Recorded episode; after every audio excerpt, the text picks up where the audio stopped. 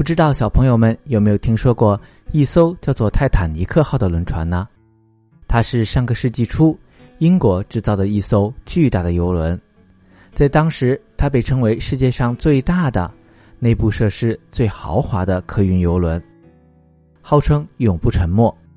然而，它却在一九一二年第一次出海航行的时候，意外的撞上了一座冰山，不幸沉没。船上的两千多名乘客，最后只有七百多人获救生还。这是历史上死伤人数极为惨重的一次海难。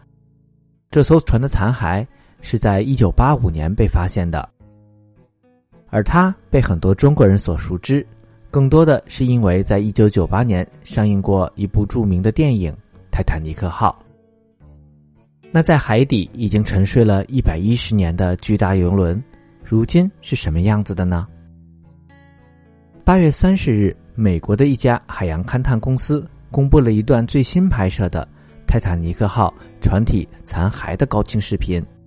一分钟的视频展示了这艘沉船的船头、船锚和锚链，以及沉船其他部分的特写镜头。因为这段视频的清晰度非常高，所以船体的很多细节都是第一次被展示出来。比如，其中一个船锚上，人们首次看到了船锚制造公司的名字，画面上也显示了。因为船体在海水里泡了一百多年，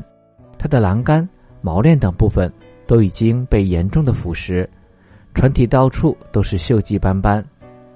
美国国家海洋和大气管理局在对其进行分析后称，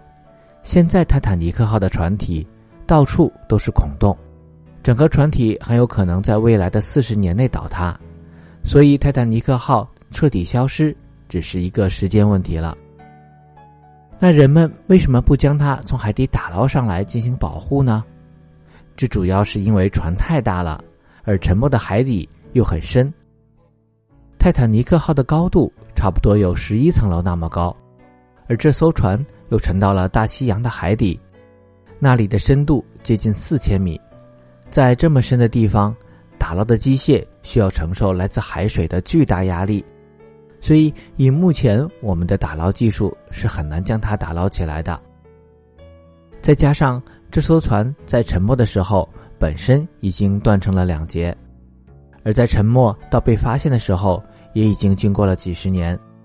船体已经因为腐蚀变得非常的脆弱，再也经不起打捞的折腾了。